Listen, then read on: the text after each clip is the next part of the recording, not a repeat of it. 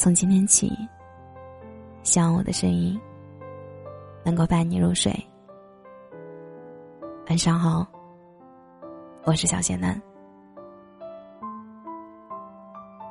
曾经看过一个情侣间死亡恋爱问题，女生问男生：“今天我吃药的时候，看到窗外有个东西，你知道是什么吗？”大多数的男生只注意到窗外的东西，没有发现女朋友为什么吃药。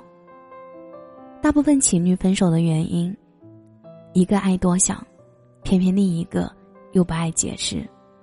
他在想。什么都不必解释，你在想，为什么他什么都不肯说？恋爱里的很多僵持，多半是因为思维差异误解了对方。那些藏着潜台词的话越来越少，最终吵架定格在他说：“你总是自以为是，根本不会考虑我的感受。”那句解释，他还是忍住了，没说出口。最后的最后，误会积压，失望堆砌，早已超出问题本身。需要向他解释的事情变得越来越多了，没能及时回复的消息，没有瞬间接起的电话，他都会生气很久。跟朋友一起出门，他会反复催促；和同事们的合照，他会反复追问坐在一旁的女生是谁。他最常问我的三个字是：为什么？为什么对他不够温柔了？不像从前一样有耐心了？为什么不爱他了？我也会开始抱怨：为什么他不再体贴、独立？为什么我们会对陌生人倾诉所有，却唯独对最亲近的人只字不提？有些话你不肯说。以为对方会懂，对方应该懂，对方必须懂。一旦对方没有给出正确的回应，便会失望，会难过，会委屈。可为什么一定要让对方去猜？我们都坦然的去表达爱，不好吗？喜欢就说喜欢，做错事了就道歉，生气了就告诉对方。为什么生气？不要阴阳怪气的让人去猜你到底有多爱。相爱的时间真的太宝贵了。为什么非要在这些奇奇怪怪的问题上消磨爱意？三十而已大结局，钟小晴和陈宇迎来了第二个孩子。可你还记不记得，离婚时钟小晴曾经说过的话？你总是这样。什么都不跟我说，要不咱俩能走到今天吗？活泼天真的钟小晴，跟陈宇是相亲认识的，两个人也曾经经历过甜蜜的时光，会给钟小晴买一大堆猫咪摆件，甚至还会精心设计从鱼缸拉出戒指的求婚戏码。那时候的陈宇，并非不解风情，并非只关心鱼。会沟通，会照顾人。不知道是从，不知道是从什么时候开始，陈宇慢慢变了。仅仅三年，两个人之间的对话开始越来越少。下班后，他只顾着伺候鱼，跟妻子没有情感交流，没有情绪发泄。意见不合时，他永远拒绝沟通，躲进卧室，躲在外面。一起吃饭，他总是盯着手机，沉浸在自己的世界。每次妻子给他发消息、打电话，他没有一次及时回复，总是在忙着工作。你会说，但他也在努力工作，照顾这个家，他并没有出轨。他没有出轨，没有肢体暴力，可这种拒绝沟通的冷暴力，却让人更加抓狂。一次又一次感到失望的钟小晴这样形容他们的关系。以前更忙的时候，就算漏掉了信息，也会尽快回复。到底是从哪天起，电话里没有了废话，微信里没有了表情包？所有的交流，三个回合，五个字以内，一定结束。剧里有很多片段展示了陈宇的生活压力，比如，在外人眼里，他是电视台最风光的编辑，可事实上，他已经受排挤很久了。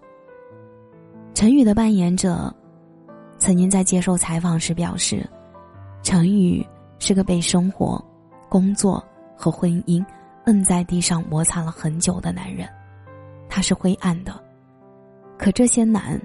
他有跟妻子钟小琴分享过吗？他半夜出门，钟小琴问他怎么了，他只会台里有事儿，说了你也不懂。拒绝沟通的背后，是他真的打心底里不信任妻子，觉得对方幼稚。他不习惯跟妻子示弱，更不愿意暴露自己的不堪，不肯让别人来和他一起承担。这何尝不是一种剥夺？剥夺一个人与你同甘共苦的权利。体会过被需要的滋味，才能更有底气被爱。作者马歇尔·卢森堡博士的书中写过这样一个故事：一位先生和他的太太的关系十分紧张。有一天，妻子对先生说：“你从不好好听我说话。”我怎么没有？他答道：“你就是没有。”太太反驳。这时，马尔歇对这位先生说：“如果可以，我来扮演你的角色，怎么样？”先生表示很乐意。于是太太又说：“你从不好好听我说话。”马尔歇仔则说：“听起来你很失望，你需要体贴，是吗？”马尔歇的话刚说完。那位女士顿时泪流满面，她认为自己终于得到了别人的理解。这时，这位先生满脸诧异，他想要的只是这个理解和倾听。我们能不能好好说话，别靠猜？想要拥抱，就告诉他，生活太难，就向他吐苦水。我知道，平淡日子里的鸡毛蒜皮，慢慢磨碎了浪漫和激情，让生活平静的如一潭死水。可这不能成为你沉默的理由。我们都需要被需要感，那些说不出口的话，在某个夜晚，悄悄告诉你，我有多爱你。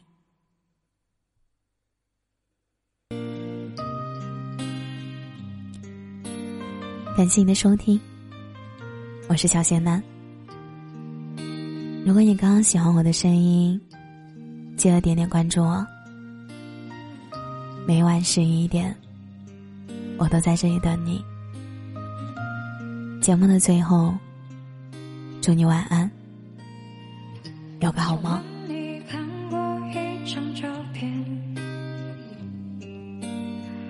那个女孩笑得很甜很甜很甜。他们说你就住在金福路的下面。他们说你已经走得很远很远。那天你喝醉了，抽了一夜的香烟，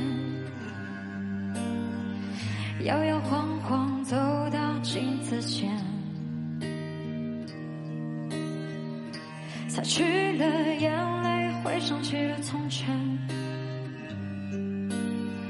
再去看你，已经哭红了双眼。